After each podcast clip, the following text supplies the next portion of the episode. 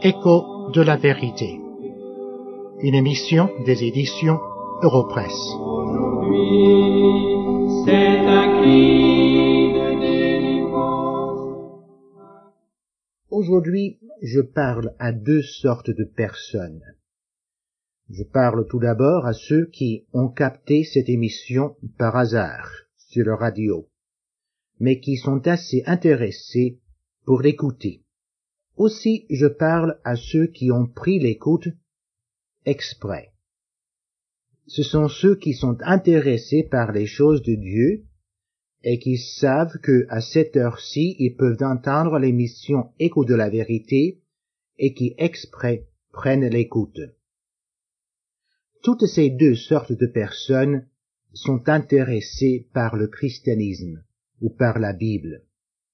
Et la question que je voudrais vous poser aujourd'hui est la suivante. Êtes-vous, vous-même, chrétien? Je voudrais vous aider à répondre à cette question. Et aujourd'hui, je vais vous parler de trois choses qu'un chrétien n'est pas. Et dans des émissions suivantes, je reviendrai sur cette même question pour vous donner des réponses plus positives. Tout d'abord, un chrétien n'est pas tout simplement quelqu'un qui vit selon les lois de conduite imposées par des hommes.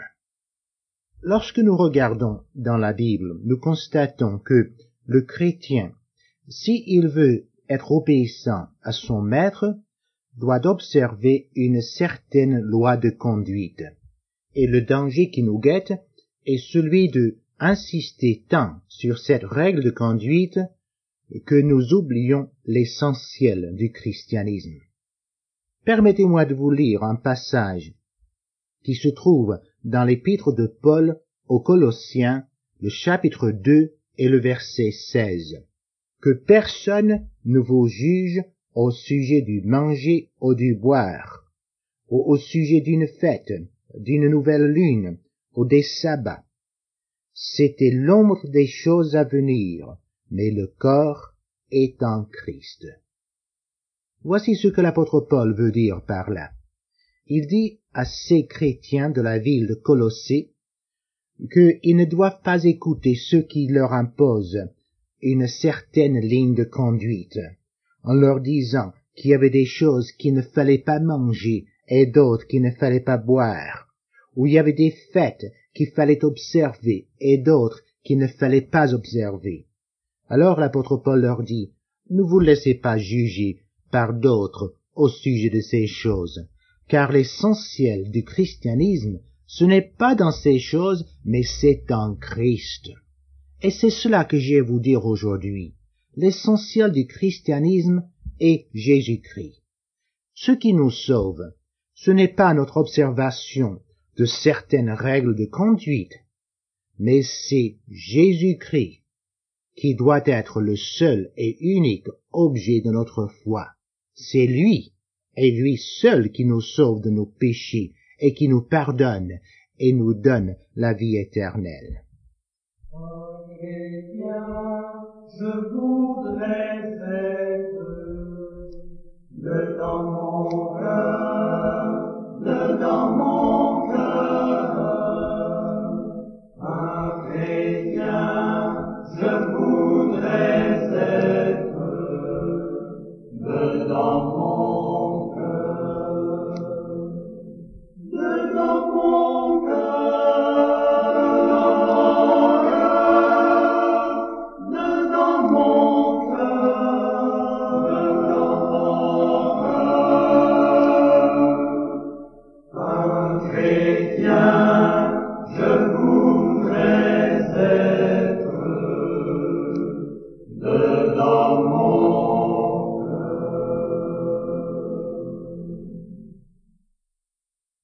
Deuxième lieu, être chrétien, ce n'est pas tout simplement observer fidèlement la loi de Dieu. Peut-être ça vous étonne. Et vous dites, ne serait-ce pas chrétien si j'observais fidèlement la loi de Dieu? Je dois vous répondre non, vous ne serez pas chrétien tout simplement parce que vous observez la loi de Dieu. Remarquez, nous devons observer la loi de Dieu, mais ce n'est pas ça qui fait de nous un chrétien, ou pour le dire autrement, un enfant de Dieu. Permettez-moi de vous lire quelques versets qui se trouvent dans l'épître de Paul aux Romains, le chapitre 3 et à partir du verset 20. Nul ne sera justifié devant lui, c'est-à-dire devant Dieu, par les œuvres de la loi, puisque c'est par la loi que vient la connaissance du péché. Il n'y a point de distinction, car tous sont péchés et sont privés de la gloire de Dieu, et ils sont gratuitement justifiés par sa grâce, par le moyen de la rédemption qui est en Jésus-Christ. Ce passage peut vous sembler un peu difficile à comprendre, mais voici ce que l'apôtre Paul dit. Ce n'est pas par l'observation de la loi que nous sommes sauvés, car c'est la loi qui nous montre notre péché et nous sommes tous pécheurs devant Dieu. Notre salut, dit l'apôtre Paul, est par Jésus-Christ seul et son œuvre à notre place sur la croix du calvaire. Être chrétien, c'est croire en Jésus-Christ comme notre seul et unique Sauveur.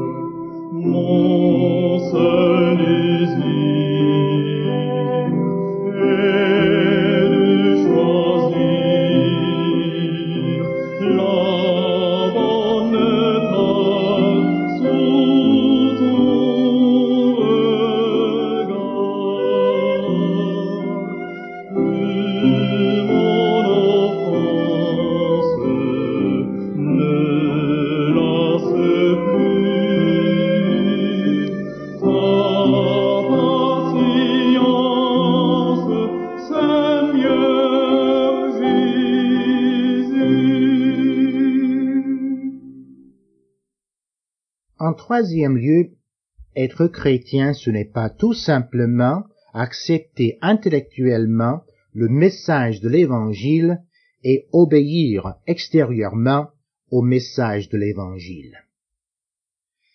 Il y a dans la Bible un exemple de ce que je veux dire. Il se trouve dans les Actes des Apôtres, le chapitre 8, et à partir du verset 9 c'est l'histoire d'un homme qui était un sorcier et qui s'appelait Simon. Voici ce que nous lisons au sujet de Simon.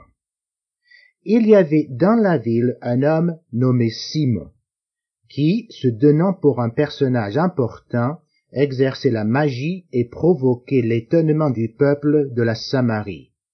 Tous, depuis le plus petit jusqu'au plus grand, l'écoutaient attentivement et disaient celui-ci est la puissance de Dieu, celle qui appelle la grande.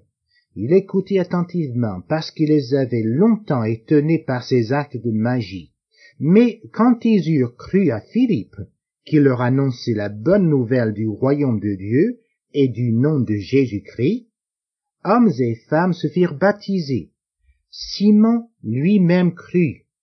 Et après avoir été baptisé, il ne quittait plus Philippe, et il voyait avec étonnement les miracles et les grands prodiges qui s'opéraient. Mais nous lisons plus loin dans ce même chapitre, à partir du verset 18, Lorsque Simon vit que le Saint-Esprit était donné par l'imposition des mains des apôtres, il leur offrit de l'argent en disant, Accordez-moi aussi ce pouvoir, afin que celui à qui j'imposerai les mains reçoive le Saint-Esprit.